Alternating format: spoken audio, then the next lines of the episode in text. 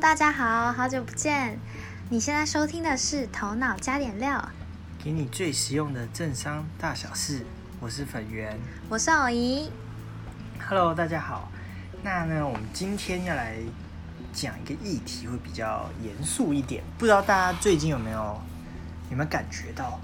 就是一件大事已经在前几天发生了。应该没有感觉，大家应该还在庆祝，耶！二零二一来了，至？少我是这样。嗯好，那我们就进入正题吧。一件最重要的大事呢，就是在今年二零二一年的一月一号，不是说二零二零年的十二月三十一号这一天呢，英国呢正式宣布脱离了欧盟，目前已经离开了欧盟。嗯，现在已经直接脱离了。嗯，那我们刚好因为呃前几天前几天的事嘛，然后我们就刚好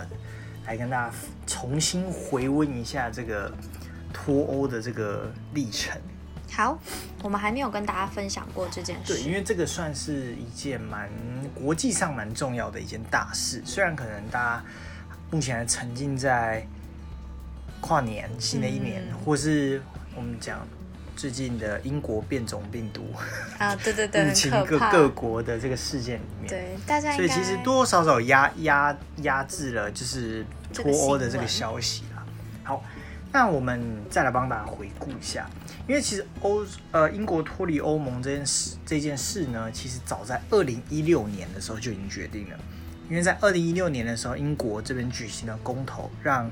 呃英国人民来决定到底要不要继续留在欧盟。那嗯最后的结果当然就是他们选择脱离欧盟。好，那这个已经是四年半前的事了。没错我们还在读大学的对时候。搞了四年半呢，英国终于要走了。好，那二零一九年其实是一个我们我们可能带大家从二零一九年来看，因为二零一九年算是一个蛮蛮重要的年份。原因是在二零一六年，当这个公投呢确定结果确定之后，当时候的英国首相就是卡麦隆嘛，他当然就是引咎辞职，因为他所属的保守党是主张留在欧盟，留在欧盟。对，当然他真尴尬。他当然就是不爽走人了。嗯，所以接下来上任当然就是一个女首相是梅伊。那梅伊其实做了三年的任期，差不多三年的任期，但是呃，他主要的工作当然就是负责与欧盟去做谈判，那也就是决定英国到底要怎么脱离欧盟的一个重要人物。当然，这他在他从二零一七年正式提交给欧盟这个脱离的讯息之后，一直到二零一九年，大概这三年左右。当然，因为脱离欧盟的协议不只是英国跟欧盟之间的关系，还有英国内部各个政党在折中、在谈判的时候都会遇到困难，所以呢，其实脱离欧盟不是那么简单。那就是在这三年半以来呢，整个的时程呢，就是到底什么时候要脱离欧盟，就吵了非常非常久。那后来是。呃，梅姨呢就有跟欧盟谈妥了，也就是在二零一九年的十月三十一号，就是脱欧的大限，就是最后就是这个日期了。不管最后有没有协议，或是不管英国内部有没有达到共识，反正就是在二零一九年的十月三十一号一定会脱离。嗯，好，后来到底又发生了后来呢什么事？后来又发生了什么事呢？原因是因为梅伊啊，这个过程他的任期当中有提出过非常多版的脱协议，因为其实脱离欧盟有太多太多的方面需要考量到，我们讲的贸易方面、经济方面，然后可能渔业啊、领域啊，或是法规啊、司法权啊，或是各种外交等等的呃东西需要跟欧盟达成协商。嗯但是梅姨在这过程当中，她当然是非常努力，嗯 提出了非常多的版本，但是呢，通通都被国呃英国国会给否决了。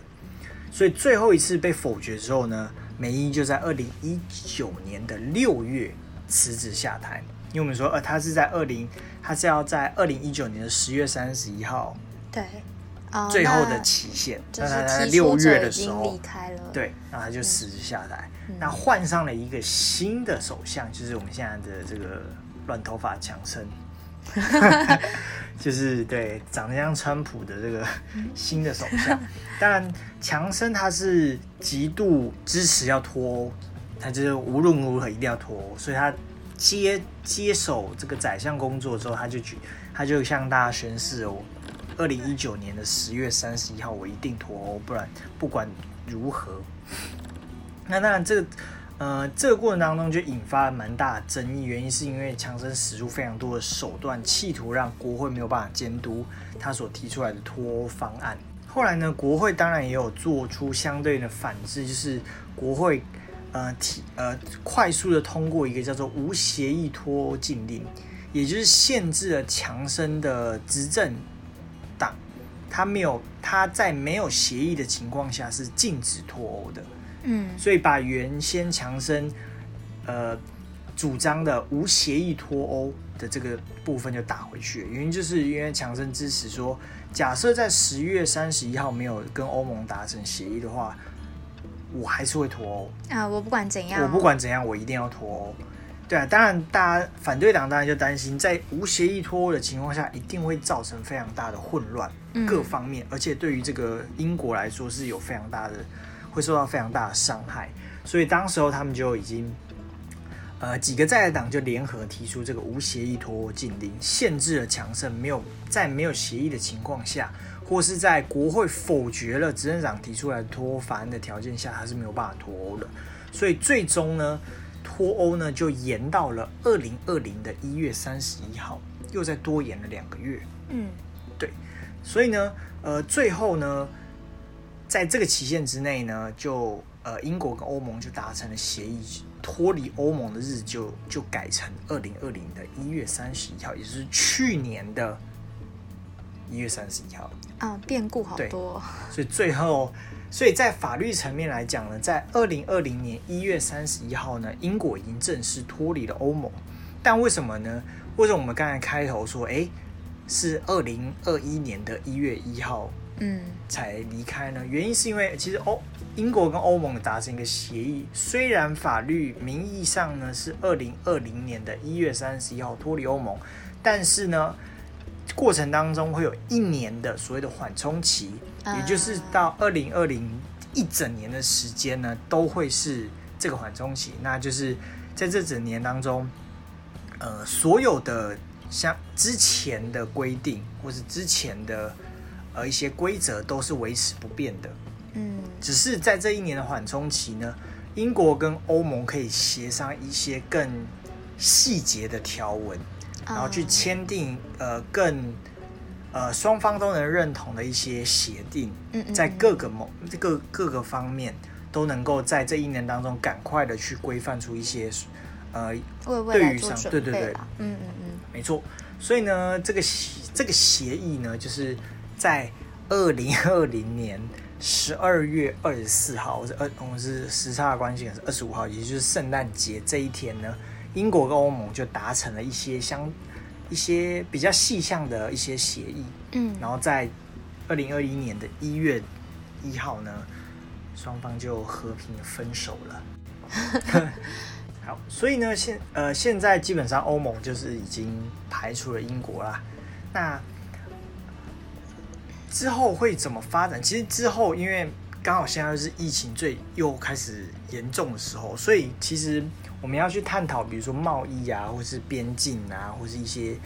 法律啊、一些司法权的方面，可能会比较，嗯、应该说近期可能不会看到有什么明显的改变，或是发生什么明显的事情。嗯所以，所以呢，我们这边就来跟大家谈谈历史的东西。好，历史的东西就是欧盟到底是怎么怎么出来的？嗯，一开始是因 需求诞生的，其实欧盟最早的历史，你要回归到一九四五年，就是当时候二战结束。为什么呢？因为在嗯五十年之内，就是当时候的五十年，是一战和二战，其实你会发现主战者就是事情的引爆点都是在欧洲。对对对对，就是当然是德国为核心嘛。嗯然后欧哇发生了两次世界大战，造成了世界的动荡，所以那时候呢的欧洲在恢复和平之后呢，当然就会想一些东西啊，就是我们要怎么避免呢再次发生这种事情？当然，最简单的方式就是我们设计一套呃所谓的政治体体系来维持这整片大陆的安全。那因为这整片大陆很多国家嘛，那当然大家的彼此又那么近，然后边界就是相连在一起，很容易发生冲突。所以那时候当然就是想透过建造一个新的政治体系来去呃避免战争再度发生。好，所以呢，其实最简单的概念就是他们希望把欧洲各国变成所谓的一体，也就是说欧洲一体化，就是我这几个欧洲国家全部变成一致。假设我们的利益一致的话，那我们内部就有和平嘛，因为大家的利益是共享的，我们都是一体的。所以当时候的想法就是，最终极的目标当然就是欧洲可以变成一个很统一的国家的话，诶，那当然一个国家内部就会变得比较团结，可以避免各个国家因为自己的私利而去入侵其他国家，或是去产生很大的冲突。这样，所以当时候不管从一九五三年的布鲁塞尔条约到一九五七年的罗马条约，然后一直到。一九九三年的马斯特里斯特特条约，其实，呃，其中的细节大家可能就可以忽略，原因就是因为他们的欧欧盟整体的进程来说是一步一步的，比如说他们可能建造一个共同市场，然后后来呢才会有所谓的共同使用共同的货币，也就是一九九九年成立的欧元区，就是先同先整合市场，然后再把大家的货币统一。然后最终解目标当然就是把大家的建造一个中央政府，同步去管控所有的国家，这样。嗯，所以其实欧洲整个整体的一体化来说，就是慢慢的不断的在前进，这样，一直到了二零零七年签订了里斯本条约，才确定了欧盟的正式的成立，这样。好。那我们从英国的角度来看，其实英国它一直是比较独立在欧盟之外的国家。我们可能先不提一些比较，比如说瑞士这种中立国啦，当然它它是用，或者说像北欧的一些国家，本来他们就排除在欧盟体系之外了。那英国算是它跟欧盟的密切程度非常相关，原因是因为它到目前为止对于欧盟几个国家的重要，它的重要的。伙伴国基本上都在欧盟地区的国家，比如说德法这两个大的国家。对，所以英国当时候其实因为它隔了一个海，那英国在以往的旧的势力其实是远远大过于欧洲国家的。比如德法都是在二战之后开才开始慢慢复苏，但是英国其实一直从一战到二战一直到现在，其实都算是一个比较强权的国家。那当然，所以他到底要不要加入一个比他弱小的组织呢？当老大，还是他就是哦，反正我就是独立，然后我在世界可以很自由的当老大。所以当时候其实以英国来说呢，他其实在一九七五年就非常非常早的时候就已经有出现所谓的公投了。那只是当时候的公投结果是啊，我要留在我我们英国要留在欧洲，所以当然就一直延续到现在。好。所以之后呢，当然英国就是一直待到了现在，然后最才在二零一六年的时候又再掀起了一波脱欧的风潮。那当然最最后就是决定的脱离欧盟。那为什么英国会脱离欧盟呢？会想要在二零一六年的时候脱离欧盟？其实有一个最大的原因，就是因为呃，所有加入欧盟国家的成员国啊，它有最重要的四个东西要。遵守呃四个方面，要是要遵守，要遵守，对，就是有四项东西要实施所谓的无障碍自由移动，因为这样才可以达成我们刚才讲的欧洲一个国家的感觉，嗯，没有边境的，对，没有边境，然后没有任何限制，大家可以很自由的自由自在这样。那这四个方面，其实简单来说，就是我们现在最重视的几个东西。第一个就是资本，第二个就是商品。第三个就是服务，最后就是劳动力。嗯，资本其实有某种程度上代表了，嗯，比如说英国人，英国人到欧盟国家自产，那我在当比如说在德国，我可以买房子，那我的资本就留在这里。我资本其实不需要受到呃，比如说英国的法规或是德国的法规所所，我不需要我不需要遵守，我只需要遵守一个东西，就是欧盟法规。对，资本是可以互通的。商品当然不用说，就是所有的商品，比如说我英国卖到德国，德国卖到法国，法国又卖回英国，这样是可以无限制的流通。服务也是一样，就是提供的不管是什么运输物流业的服务啊，或是我们航空业的服务啊等等这些东西都是流动的。再来劳动力，劳动力就是很明显就是移民，第一个是移民问题，再来就是所谓的移移工，嗯，对嘛，就是移工问题，对，就是呃单纯跑到别的国家去工作的这个劳动力，对对对。所以其实欧盟在这四个方面规范是相对严格，就是你必你的成员国，你就是这四个东西一定要去流动，而且彼此之间当然没有关税。那对外就是比如说对美国、对台湾都是用欧盟标准，没有所谓的德国标准，没有所谓的法国标准，都是统一的欧盟标准。那比如说欧盟内部的环保环保标准，或是呃什么，比如说对电器的统一标准，对什么什么食品的标准，全部都是一致的。对，所以呢，其实加入欧盟以加入欧盟来说，对于某一些强权国家，当然他会是有所不满的嘛，因为标对他的标准一定是相对高，那他对他的伤害一定是稍微大一点的。对，那当然加入这个欧盟国还有几个问题，就是比如说你要缴钱给欧盟，因为欧盟这个组织要整体去做运作，它一定需要经费。那你在你经济体比较大的国家，你缴的钱一定越多，嗯，对吧、因为你的越有钱嘛，你影响力可能越大。对，所以会有这个会费呃会费的问题。然后再来一个蛮重要的东西，就是大家比较难以想象，就是司法权的问题。因为大家就觉得啊，反正我这个国家的最高最高的司法权当然是我这个国家的最高法院嘛。但欧盟不一样，欧盟的最高的司法裁决权其实是欧盟最高法院，所以这个其实等同于是整体欧盟的司法权，呃，最高的裁决权会是回到欧盟手上，而不是各国的最高法院。嗯这是对于呃一个国际以现在现有的国际组织来说是非常难看到的，对啊，对嗯，因为你你等于说你这个国家的法相关的法律事务会需要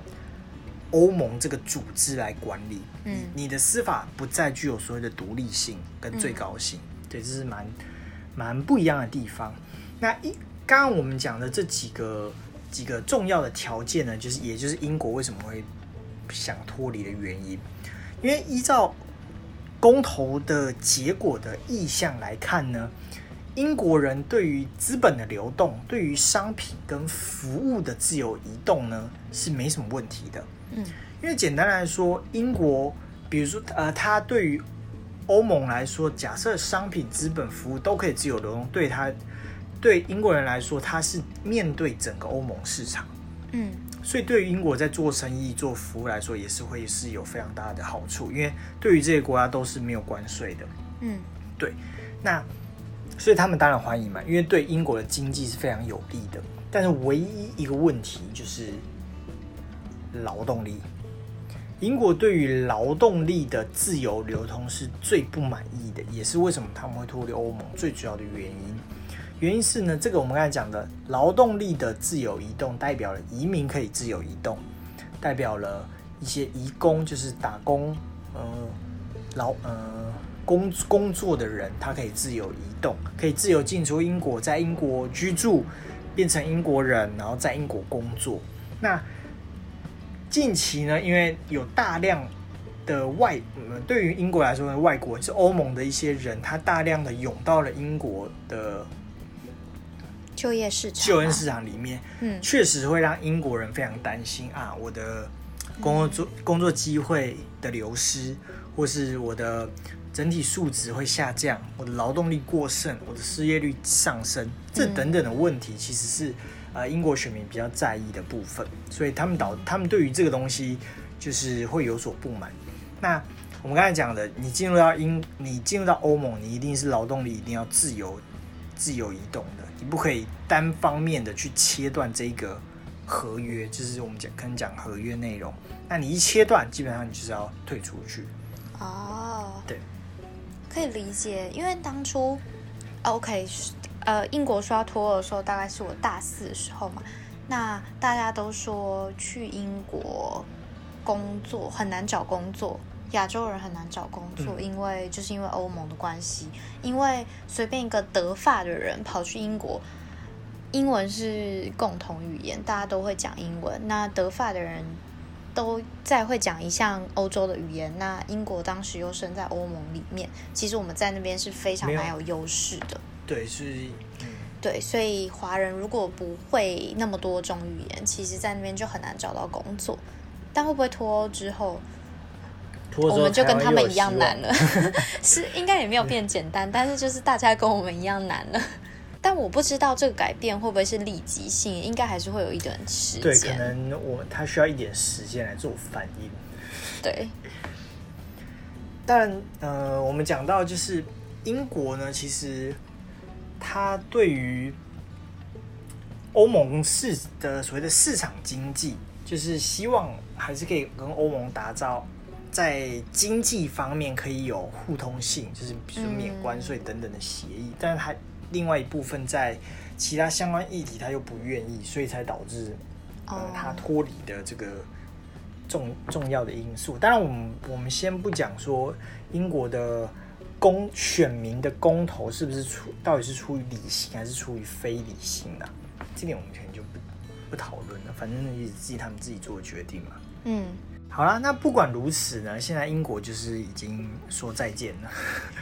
那我们就来看一下，就是我们刚才讲，从去年的二零二零的一月三十一号一直到现在，欧盟跟英国持续在讨论，好不容易在今去年的圣诞夜达成了一些协议。那这些协议其实是相对重要，因为就是在缓冲期结束之后呢，马上就是现在马上就会开始适用的。那积分几个重要的方面，那我们第一个就讲的是经济，呃经呃经济方面底下的关税，因为大家就非常在意说关税，关税是最重要的，嗯，因为欧盟免关税嘛，现在一开始一脱离的话，马上关税的障碍就树立起来了，嗯。那会造成的是双方的商品跟服务在互通的时候，马上就会价钱可能就往上飙了，因为多加一层关税的关系。但是还好呢，英国跟欧盟达成的协议是，目前来说呢，虽然退出了欧盟的我们所谓的关税同盟或是欧盟的单一市场，但是呢，目前还是现阶段不会有关税，而且不会有配额的问题。嗯也就是说，配额问题就是指说，可能欧盟限制你欧某一种商品从英国进来只能多少数量，对？它现在还不会有这个问题，所以关税目前是暂时不会有这个问题，但是会有的东西就是所谓的边境检查。在去年正式脱欧之后呢，其实边境检查呃已经确立，也就是说，你今天不管从英国进到货物啊，或者相关的东西进到欧盟，或者欧盟进入到英国，都会面临检查。以前就是商品自由流通嘛，对啊，商品呃电商也有马上马上就会被抽查，马上就会去被申报了。对，那当然不会有关税，但是该申报的还是要申报。嗯所以其实双方在进出口货物这一层的我们所谓的 paperwork，就是文件。就多了不少嘛。对那些很细节，你要提交什么申申啊一些行政申报啊，程序对行政程序就会变成会影响到我们比较像是跨国、跨境、跨国公司啊，或是进出口贸易相关的公司啊，就会马上就会面临到这个变动。那当然，呃，英国跟欧盟还是有呃鼓励这些公司啊，就是不要太担心，因为他们会尽量的简化这个流程，但实际上要怎么简化，其实还不知道。嗯，这样所以这是关税部分。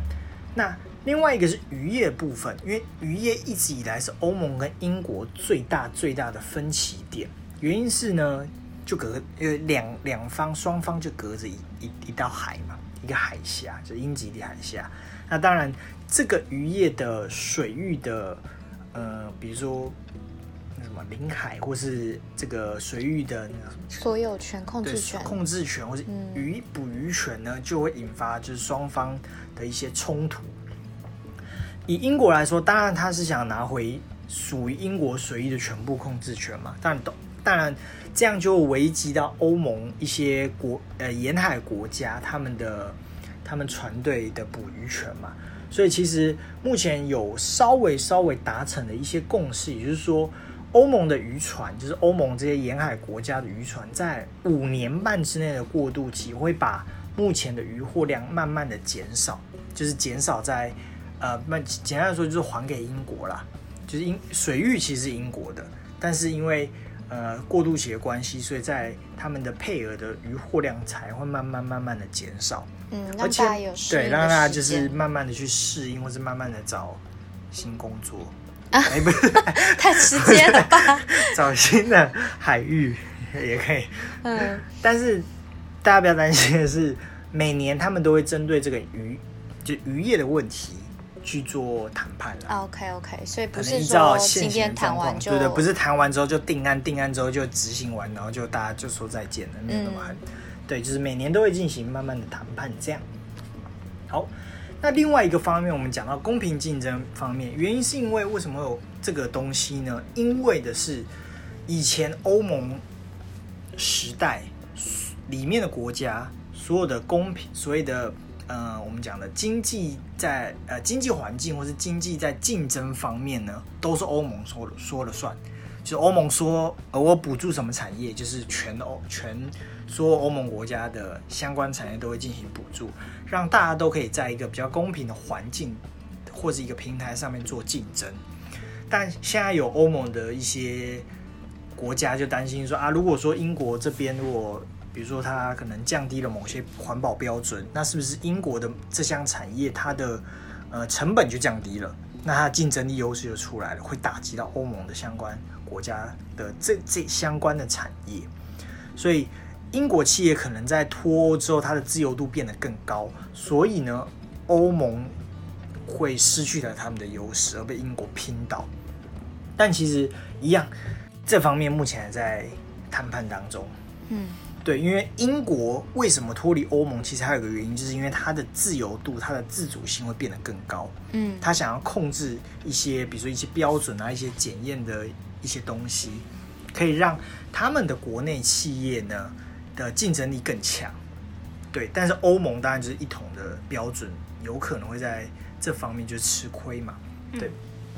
所以这方面其实还他们还在协商当中，因为双方其实都是蛮坚持的啦。好，那另外一方面就是安全部分嘛，因为以前呃大家知道，在欧盟时代有所谓的生根国、生根签证、生根国的关系，所以基本上所有的犯在欧盟境内的犯罪啊，一些比如说 DNA 啊、指纹啊、旅客资料啊，然后什么出入境证明啊，都是统一的。也就是说，今天只要上到欧盟的系统，它不管你在哪个国家，它都查得到你。但现在有可能就是英国单方面切断了，也就是说，欧盟的呃一些，比如说它底下的一些什么刑警组织啊，它拿不到英国的资料，那有可能造成当然维安的事情嘛。但这方面其实也在讨论当中，应该在这方面，因为其实安全部分是呃属于整个区域的问题，所以呢，英国有在这方面其实有逐步在呃希望可以维持过去的这种生根的一些合作，那欧盟相关的呃治安啊、国安啊、外交啊能够更安全这样。好，所以大概几个比较大、比较呃重点的重点的议题呢，其实在这一年来的缓冲期当中，目前已经大致成型了之后的的一个有一个雏形在啦，所以大家对于后续的发展可能可能不用太担心，特别是你要到英国去工作啊、旅游啊、甚至移民啊，都有可能受到影响嘛。嗯，好，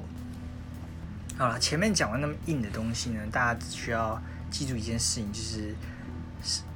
之后呢，记得去观察一下英国对于各国的旅游资讯就好了，因为大家大部分大部分台湾人可能去那边就是观光嘛，然后是如果你想特别又是从英国拉到欧欧盟，比如说德法啊一起旅游的时候，应该能稍微注意一下签证啊或者相关规定。嗯，对，大家对大家来说可能就是这个影响，还有还有还有一些啦，对啦，留学啦，就是工作移民。但对于其实是欧盟以外的国家，就是其实我们就到时候你再看一下相关的应该不会有什么规定啊太，对啊，其实不会太大差。太不都对啊，只是怕它的规范更严格啊。不过现在疫情关系，大家也没办法出国嘛，所以现在也不用担心这个问题。对，没错。好，好，所以今天的分享就对，到这里。今天的分享大家就在这边了。对于英国来说，最大好处你知道是什么吗？对于英国来说，对，讲了这么多，你觉得它最大好处？我认为最大省钱对。从这样开始，英国每年节省七十一七十一亿英镑，不用再缴给欧盟了，爽。可以写在正机上。对啊，好，好，那今天的分享就到这里喽，大家新年快乐！新年快乐，那我们下次再见喽，拜拜拜